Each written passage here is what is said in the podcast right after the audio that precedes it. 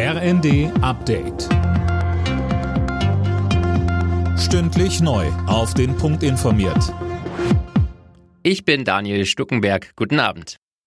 Ein Kernkraftwerk bei Bedarf einfach hochfahren? Technisch ist das offenbar nicht möglich. Das sagt zumindest der Betreiber des AKW ISA 2. Es gebe keinerlei Erfahrungswerte, so der Betreiber weiter.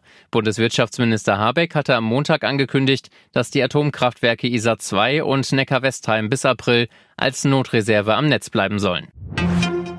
Die EU-Kommission will Russlands Einnahmen verringern und schlägt deshalb einen Preisdeckel für russisches Gas vor. Mehr von Tom Husse.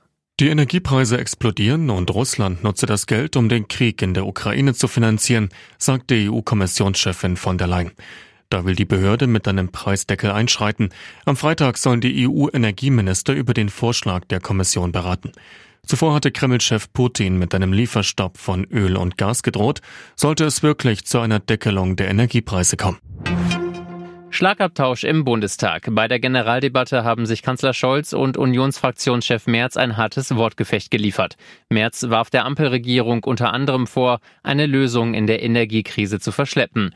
Scholz wies das zurück, man habe frühzeitig an dem Problem gearbeitet. Wir haben zum Beispiel entschieden, dass wir an den norddeutschen Küsten Flüssiggasterminals bauen, dass wir die Pipelines bauen, die dazu notwendig sind. Damit wird wir unabhängig von Russland Gas nach Deutschland importieren können. Wir haben die Kapazitäten aus den Niederlanden, aus Belgien, jetzt aus Frankreich erweitert, weil wir ein Problem bedacht und uns vorbereitet haben, über das Sie damals noch nicht mal gesprochen haben. Nach dem massiven Fischsterben in der Oder kann das Wasser des Flusses nun wieder uneingeschränkt genutzt werden. Die Wasserqualität habe sich deutlich verbessert, heißt es von den Behörden. Es werden allerdings noch weitere Proben entnommen.